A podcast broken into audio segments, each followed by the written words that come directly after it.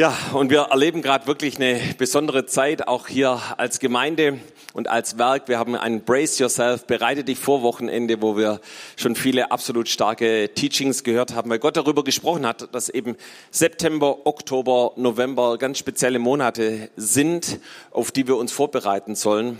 Und äh, ja, ich glaube, dass das wirklich so ist. Auch wenn du die Nachrichten liest, dann äh, kannst du das eben denen auch schon so entnehmen, so die ersten Kennzeichen dafür, die ersten Anzeichen dafür, dass äh, das in, im Herbst spannend werden kann. Wir sehen eben eine Zunahme an Corona-Infizierte weltweit und auch in Deutschland. Äh, viele sprechen von der zweiten Welle, dass sie schon da ist oder kommen will oder wie auch immer. Ja, so wir sehen, dass die ganze Corona-Geschichte auch wirtschaftliche Folgen hat. So vieles wurde in den ersten Monaten vom Staat aufgefangen, indem Gelder freigesetzt wurden. Aber die Frage ist, wie wird es weitergehen? Wir sehen zum anderen auch eine große Unzufriedenheit in unserem Land. Proteste, Gewalt, Aggression bis hin zu Plünderungen, wie wir es ein paar Wochen noch hier in Stuttgart sogar erlebt haben.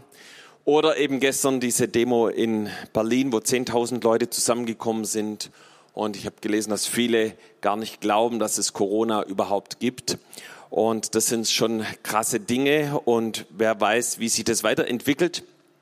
Und in dieser Zeit ist es absolut notwendig, auf einem festen biblischen Fundament zu stehen, von dem die Bibel sagt, dass der da drauf gebaut hat, eben äh, das Haus auch heftige Stürme äh, aushalten kann und standhalten kann. Und ich glaube, darum geht es, dass wir wirklich vorbereitet sind für diese Zeit.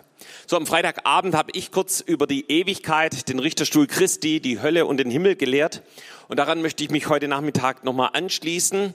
Ich sprach darüber, was es heißt, als Sünder in den Händen eines zornigen Gottes zu sein, so wie es Jonathan Edwards in einer der bekanntesten Predigten Amerikas ausdrückte. Und er nennt darin zehn Punkte, warum Gott kein Problem hat, Menschen in die Hölle zu werfen, die sich hier auf der Erde weigern, Gottes Rettungsangebot anzunehmen. Und ich möchte dir das kurz anhand Johannes 3, Vers 16 zeigen. Ähm, wir lieben diesen Vers, wie die Liebe Gottes über die Liebe Gottes. Und in diesem Vers geht es aber genauso auch um Himmel und Hölle, um gerettet zu sein oder auch verloren zu sein. Lese ihn kurz vor, Johannes 3, Vers 16. Denn so sehr hat Gott die Welt geliebt, dass er seinen eingeborenen Sohn gab, damit alle, die an ihn glauben, nicht verloren gehen, sondern das ewige Leben haben. Und das ist der Liebes, der größte Liebesbeweis des Universums. Gott schickt seinen einzigen eigenen Sohn auf diese Erde. Und was passiert? Er wird hier verspottet, er wird gefoltert, er wird gekreuzigt und schließlich stirbt er am Kreuz. Doch dann steht er von neuem auf und seine Jünger und über 500 Menschen sehen den auferstandenen Jesus. Und die Frage ist, was kann Gott noch mehr tun? Was kann er noch mehr für uns machen? Wenn es jetzt hier auf der Erde Menschen gibt, die dieses Liebes- und Erlösungswerk ablehnen, Ihr Lieben, ich bin zutiefst davon überzeugt, dass Gott dann voller Zorn diese Menschen in die Hölle wirft. Und zwar genauso wie Jesus voller Zorn die religiösen Schriftgelehrten und Pharisäer mit der Peitsche aus dem Tempel trieb. Lass uns das heute noch etwas genauer anschauen anhand von der Geschichte von dem reichen Mann und dem armen Lazarus.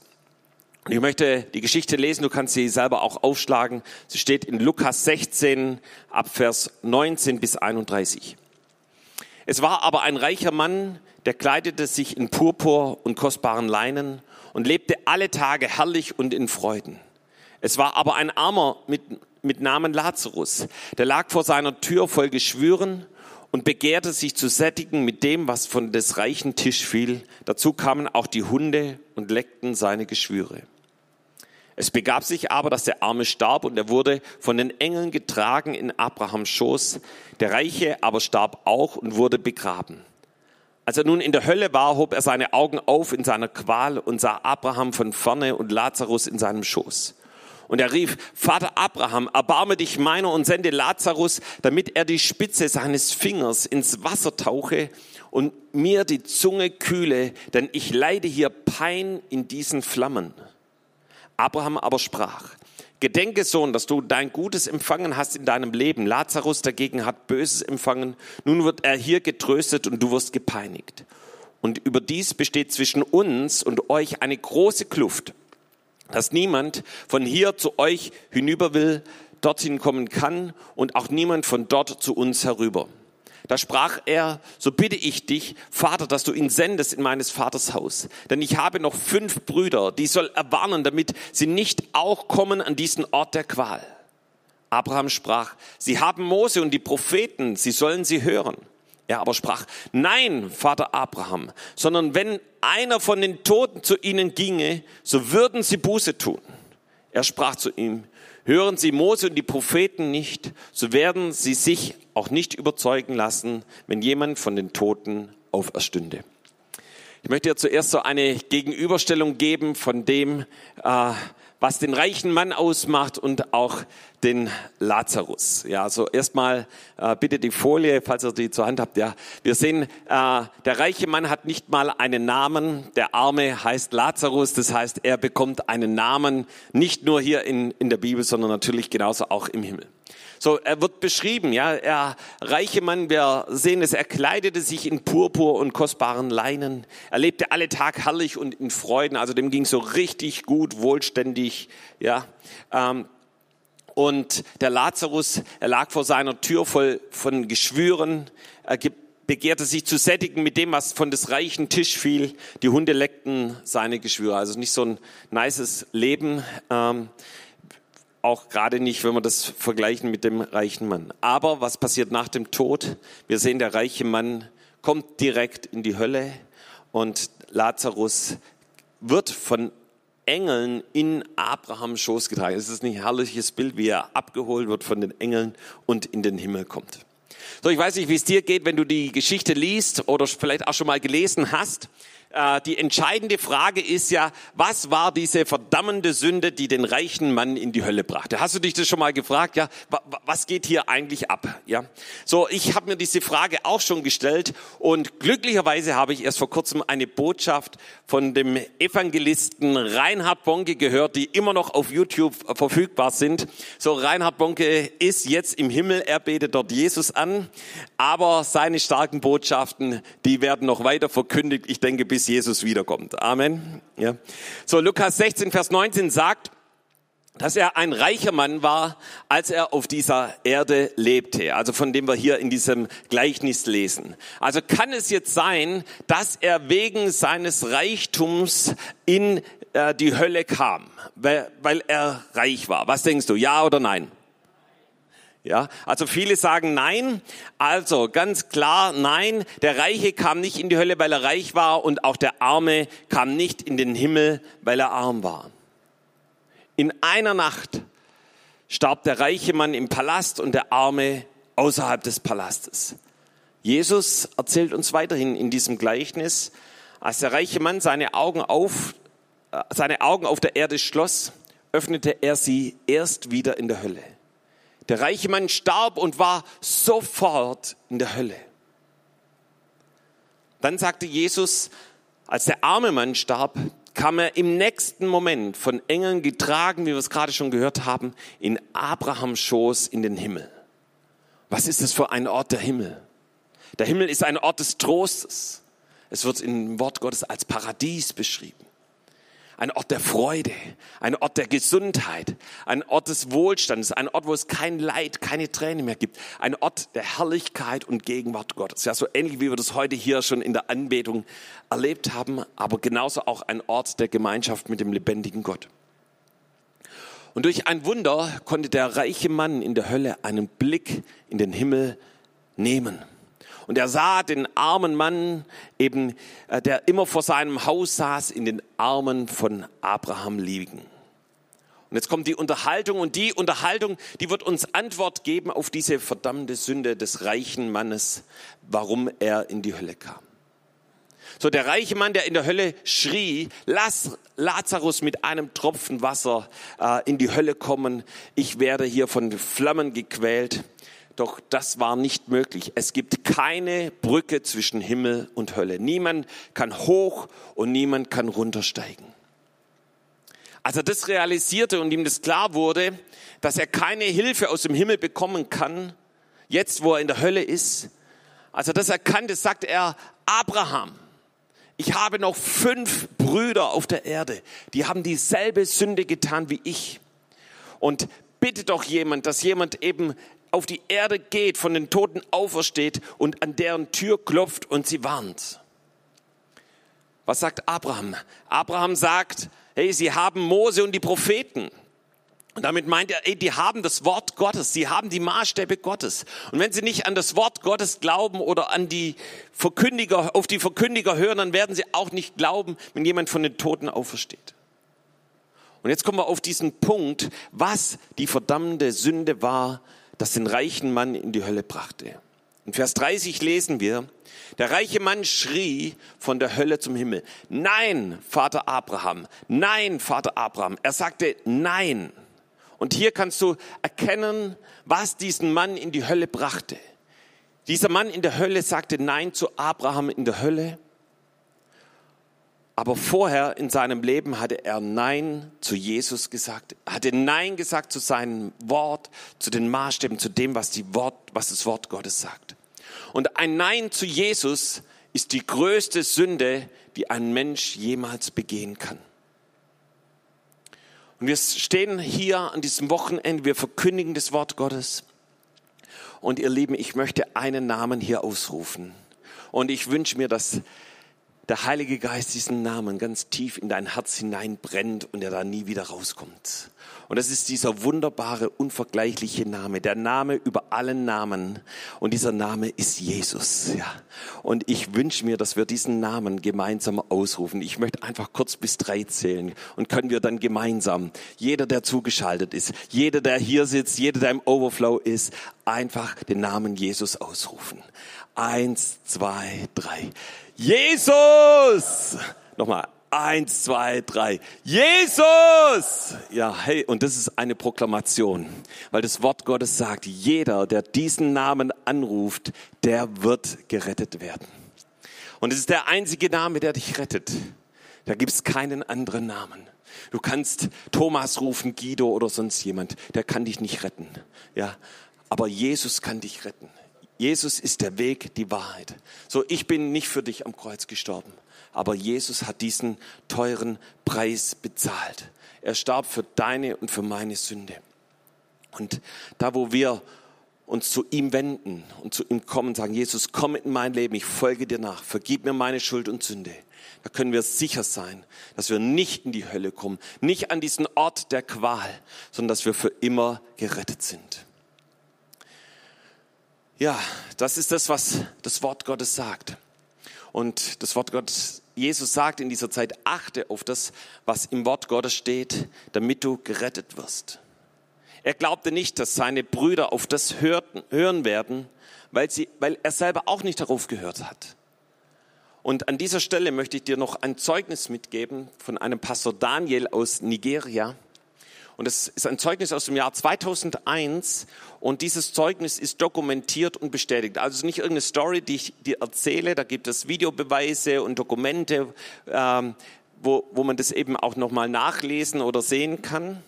Und es ist ein Pastor, der ist durch einen Unfall, hat er sich, äh, ist er tödlich verletzt worden und ist gestorben und ungefähr nach zwei Tagen ist er wieder lebendig geworden. Und ich möchte kurz die Geschichte erzählen. Also er fuhr mit einem Auto los, die Bremsen versagten und er baute einen Unfall. Er war nicht angeschnallt und sein Brustkorb kam direkt an das Lenkrad, hatte schwere Verletzungen. Er wurde ins Krankenhaus gebracht, seine Frau wurde benachrichtigt und sie sprachen noch ganz kurz miteinander. Und er sagte, ey, bitte kümmere dich um die Gemeinde, kümmere dich um die Familie, um unsere Häuser. Und er sagte, bitte bring mich zu meinem persönlichen Arzt. Und so versuchten sie ihn zu dem persönlichen Arzt zu bringen und unterwegs starb er. Zwei Ärzte untersuchen ihn und stellten letztendlich die Sterbebescheinigung aus. Er kam in ein Leichenhaus. Aber die Frau hörte, dass Reinhard Bonke in der Nähe war. Und sie sagte, ey, wir müssen dorthin. Und so ging sie mit ihrem Schwiegervater zusammen, nahmen sie den Sarg, luden ihn ins Auto und fuhren zu dieser Veranstaltung.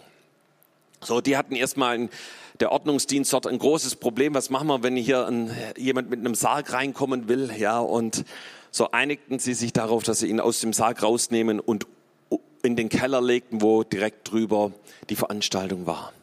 So legten sie ihn auf einen, auf einen Tisch und oben drüber predigte Reinhard Bonke, betete und das Wunder geschah. Er fing an zu atmen, obwohl er noch stocksteif war und das, er kam zum Leben zurück. Und als er wieder zum Leben zurückkam, erzählte er, was er in diesen zwei Tagen, in denen er tot war, die wir für ihn wie 15 Minuten waren, erlebte. Und er erzählte, wie er von Engeln begleitet wurde und in den Himmel kam. Er sah die Anbetung, diese herrliche Stadt, das himmlische Jerusalem, eben das, wie wir es auch in Offenbarung lesen können. Und er wurde sogar an das Haus hingeführt, das Jesus für ihn bereitet hat. Und auf einmal sagten sie, wir müssen aber an einen anderen Ort gehen. Und sofort waren sie an diesem anderen Ort. Und als dort die Tür aufging, sah er Menschen, die schreckliche Qualen erlitten und um Hilfe schrien. Sie waren in der Hölle. Und das Überraschende ist, was als nächstes geschah. Der darin begleitende Engel sagte zu dem Pastor Daniel, wenn deine Akte hier aufgetan wird, wirst du zweifellos in die Hölle geworfen. Und der Pastor verteidigte sich und sagte, ich bin ein Mann Gottes, ich diene Jesus von ganzem Herzen. Aber die Bibel erschien in der Hand des Engels und er schlug Matthäus 5 auf, wo Jesus warnt. Ich sage euch aber, wer meinem Bruder zürnt, der ist des Gerichts schuldig. Wer aber zu seinem Bruder sagt, du nichts nutzt, der ist des Hohen Rat schuldig. Wer aber sagt, du Narr, der ist des höllischen Feuers schuldig. Und dieser Pastor wusste, dass er für die wütenden Worte, die er mit seiner Frau gesprochen hatte, schuldig war. Der Engel erinnerte ihn auch daran, dass Jesus gesagt hat, Matthäus 6, Vers 14 und 15, denn wenn ihr den Menschen ihre Verfehlungen vergebt, so wird euch euer himmlischer Vater auch vergeben. Wenn ihr aber den Menschen nicht vergebt, so wird euch euer Vater eure Verfehlungen auch nicht vergeben. Wir werden ernten, was wir gesät haben. Nur wer barmherzig ist, wird auch Barmherzigkeit erlangen. Matthäus 5, Vers 7. Der Engel sagte Daniel, dass die Gebete, die er gebetet hat, als seine Frau noch bei ihm war, vergeblich waren, weil er sich weigerte, seiner Frau zu vergeben, selbst als sie am Morgen seines tödlichen Unfalls versuchte, sich mit ihm zu versöhnen. Als dieser Pastor das hörte, weinte er und der Engel sagte zu ihm, er soll nicht weinen, weil Gott ihn auf diese Erde zurückschicken möchte. Und so kam dieser Pastor wieder zum Leben und äh, das hat sein Leben total verändert verändert. Ja? Und nach 42 Stunden, in denen er tot war, fast zwei volle Tage, kam er zum Leben zurück. Und von diesem Moment an wusste er von der Notwendigkeit, denen zu vergeben, die uns Unrecht getan haben, damit niemand das Schicksal erleidet, das er selber erlitten hat. Und ihr Lieben, ich glaube, dass auch eine Botschaft für uns in dieser Zeit ist, uns vorzubereiten auf die kommende Zeit, und deshalb möchte ich hier nochmal Hebräer 12, Vers 14 lesen. Jagt dem Frieden nach mit jedermann und der Heiligung, ohne die niemand den Herrn sehen wird. Und auch dieser Vers hat eine Perspektive für das Hier und Jetzt und genauso für die Ewigkeit. Und da heißt es, wir sollen uns heiligen, der Heiligung nachjagen. Das ist nicht also ein Moment oder ein Tag, sondern ein Lebensstil, in dem Gott uns haben möchte. Die Bibel sagt, wir sollen nicht auf falsche Lehrer hören, die sagen, dass Heiligung nichts Wesentliches ist, um das ewige Leben zu erlangen. Jesus warnte, dass nur diejenigen, die den Willen seines Vaters tun, in das Himmelreich kommen werden. Matthäus 7, Vers 21. Es werden nicht alle, die zu mir sagen, Herr, Herr, in das Himmelreich kommen, sondern die den Willen tun meines Vaters im Himmel.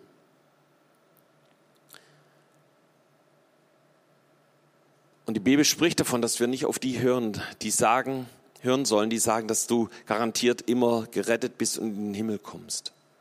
Jesus warnte seine engsten Jünger davor mit der Möglichkeit, dass wenn sie nicht bereit sind, wenn er zurückkommt, in die Hölle geworfen werden.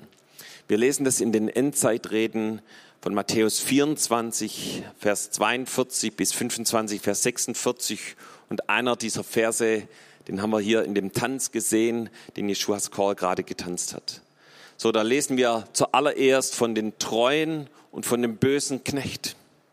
Und von dem bösen Knecht ist hier die Rede, der, der einfach anfängt zu trinken und, und äh, es scheint so, wie wenn er auch ein Teil der Gemeinde ist, würde man vielleicht heute sagen. Aber er, er, wartet, er wartet nicht, dass Jesus wiederkommt. Ja. Und die Bibel sagt dann in Vers 51, er wird in Stücke gehauen werden und ihm sein Teil gegeben bei den Heuchlern, da wird Heulen und Zähneklappen sein. Ja. Das heißt, ein Lebensstil in Heuchelei hat die Folge, dass wir nicht gerettet sind, dass wir in der Hölle landen. Matthäus 25, Vers 1 lesen wir von den klugen und von den törichten Jungfrauen, so wird es genannt, von den zehn klugen und törichten Jungfrauen. Und wir wissen, dass, dass alle zehn einschlafen, aber dass dann der Bräutigam kommt und sie alle aufwachen, aber nur fünf waren bereit, fünf waren klug, die hatten ihr Gefäß gefüllt und die anderen eben nicht. Und wir haben am Freitag eine Gebetsnacht gehabt, da hat Gott ein, ein Bild gegeben, dass er gerade diesen Hahn aufdreht und das Öl fließt und dass wir unsere Gefäße füllen, unsere Reservebehälter füllen sollen. Und dass irgendwann die Zeit kommt, wo das nicht mehr möglich ist. Und eben, weil diese törichten Jungfrauen eben kein Öl hatten in ihren Reservebehältern, mussten sie Öl kaufen gehen und dann war es zu spät. Die Tür war verschlossen und wir lesen in Vers 12, er antwortete aber, sprach, wahrlich, ich sage euch, ich kenne euch nicht. Das ist der Maßstab Gottes für uns. Matthäus 25, Vers 14 geht's von den anvertrauten Zentnern, die eben unterschiedlichen Leuten hier anvertraut wird und dem letzten wird eben ein Zentner anvertraut und er investiert es nicht, er vergräbt es und dann heißt es eben dem unnützen Knecht, werft in die Finsternis hinaus, da wird Heulen und Zähneklappern sein. Und ihr seht also in all diesen Beispielen, Jesus redet immer von dem, was es heißt, gerettet zu sein, im Himmel, in den Himmel zu kommen oder verloren zu sein und in der Hölle zu sein. Wir kommen zurück zu dem reichen Mann. Sein Nein zu Jesus, sein Nein zu dem Wort Gottes, zu seinen Maßstäben, sein Nein zu einem Lebensstil der Buße und der Hingabe an Jesus brachte ihn in die Hölle. Und wenn wir sein Leben anschauen, dann sehen wir, dass es gekennzeichnet war von seinem Selbst, von Selbstgerechtigkeit. Und Selbstgerechtigkeit bedeutet, es sind immer die anderen schuld. Siehst es auch an dem Beispiel von dem Pharisäer und den Schriftgelehrten, der sagt, ja, äh, ich danke dir, dass ich nicht so bin wie dieser Sünder, ja. Aber jemand, der gereinigt ist durch das Blut Jesu und der um Gnade bittet, sagt, sei mir Sünder gnädig. Im Gegensatz dazu, dass wir unsere Gerechtigkeit empfangen durch Jesus und reingewaschen sind durch sein Blut. Er war selbstbezogen, dieser reiche Mann. Das sind Menschen, die immer über sich selber reden ja, was sie beschäftigt, was für sie wichtig ist. Ja, es geht immer nur um sie selbst. Weißt du, dem reichen Mann war der arme Lazarus egal. Ja, war egal, dass er krank war, dass er kaum was zu essen hatte, hat ihn nicht gejuckt. Er war selbstbezogen. Erst als er in der Hölle war, da sollte er ihm dann auch noch dienen. So, das nächste Selbst ist die Selbstumdrehung sind Menschen, die immer um sich selber drehen, dass es ihnen gut geht, äh, was ihr Leben ausmacht. Und Jesus fordert uns heraus und sagt, hey, wer sein Leben verliert, um meines und um des Evangeliums willen, der wird es gewinnen. Das letzte Selbst ist die Selbstbestimmung. Und Selbstbestimmung bedeutet, hey, dass du immer die letzte Instanz bist, dass zum Schluss du entscheidest. Aber Jesus sagt, dass wir unser ganzes Leben, alles vor ihm niederlegen, dass wir sagen, nicht mein Wille, sondern dein Wille geschehe.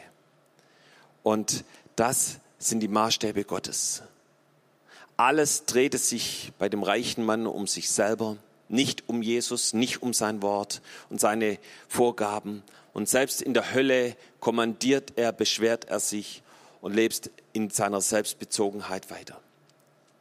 Ich möchte abschließen mit einem Zeugnis aus meinem Leben. Ich war in den ja, Anfängen meines Christseins schon ganz gut unterwegs. Wir hatten einen Jesus Live Laden schon. Ich war da im Evangelisationsteam mit dabei, haben Menschen angesprochen und ins Evangelium weitergegeben, Zeugnis gegeben. Und es sah eigentlich alles ganz gut aus. Ähm, aber innerlich hatte ich mich von, von Jesus entfernt und weil eben wir auch oft beim, beim Evangelisieren Schwierigkeiten hatten oder Widerstände hatten, ähm, manchmal blöd angemacht wurden und, und, und.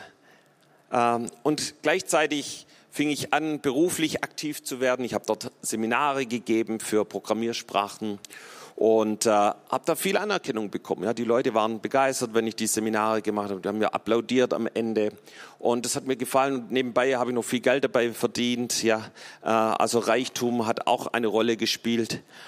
Und auf einmal haben sich die Prioritäten total vertauscht. Auf einmal hat mir das viel mehr gefallen, in der Welt Seminare zu geben, als in dem Reich Gottes zu leben, als, als ein Zeuge für Jesus zu sein. Und ich bin so dankbar, dass damals jemand auf mich zukam und hat gesagt, Guido, bei dir stimmt etwas nicht.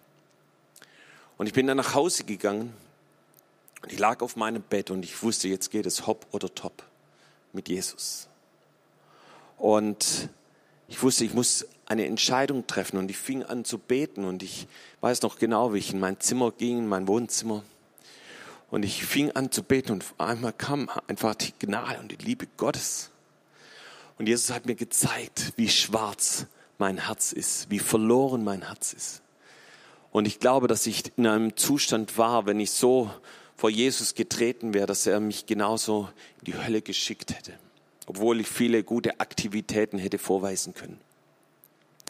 Aber gleichzeitig war einfach diese Überführung von meinem dunklen, schwarzen Herz, in dem nichts Gutes war. Und gleichzeitig aber genauso die Liebe Jesu zu spüren, dass er für mich an diesem Kreuz gestorben ist, der gesagt hat, Guido, ich habe dafür bezahlt. Und ich sank auf meine Knie und ich tat Buße. Ich habe Jesus um Vergebung gebeten für meine Schuld, für meine Sünde, für meinen Lebensstil. Und was dort passiert ist, da ist richtig was in mir zerbrochen. Und, äh, und ich wusste, ich muss einen Neustart machen mit Jesus. Und dieser Tag war ein Neustart für mich. Wir hatten abends eine Veranstaltung hier in der Gemeinde. Und es war, dass ich zu dem ersten hinging und gesagt, ich möchte mein Leben Jesus geben. Ich möchte nochmal neu eine Übergabe machen. Und danach folgte eine Zeit, wo ich mich mit jemand getroffen habe und meine Sünden bekannt habe und umgekehrt bin und wirklich klar Schiff gemacht habe mit meinem Leben. Und ihr Lieben, das hat mir ein Fundament gegeben in meinem Leben dass nicht die Dinge, die Dinge dieser Welt so eine Power gewinnen können, dass sie mich von Jesus wegbringen. Und wisst ihr, das ist so wichtig, auch jetzt für diese kommende Zeit, die vor uns steht, dass wir festgegründet sind auf Jesus, auf seinem Fundament. Und ihr Lieben, ich glaube, dass heute der Tag ist, wo wir Ja sagen. Ja, wo wir nicht wie dieser reiche Jüngling Nein sagen, sondern wo wir Ja sagen zu Jesus. Ich sage Ja zu einem neuen Leben mit Jesus. Ich sage Ja dazu, dass Jesus den ersten Platz in meinem Leben hat. Ich, ich sage Ja zu Buße und zu Umkehr. Ich sage Ja, dass Jesus der Herr ist in meinem Leben. Ja. Ich sage Ja, dass ich ihm nachfolge. Und ich wende mich in jeder Form von Selbstgerechtigkeit, Selbstbezogenheit, Selbstumdrehung ab. Und ich sage Ja zu einem komplett neuen Leben mit Jesus. Ich sage Ja, für immer gerettet und erlöst zu sein. Und ich glaube, dass Jesus uns dazu heute Nachmittag bittet und herausfordert und sagt, hey, bist du bereit, Ja zu sagen? Bist du ein Ja-Sager für Jesus? Oder gehörst du zu denen, die Nein sagen, wie dieser reiche Mann?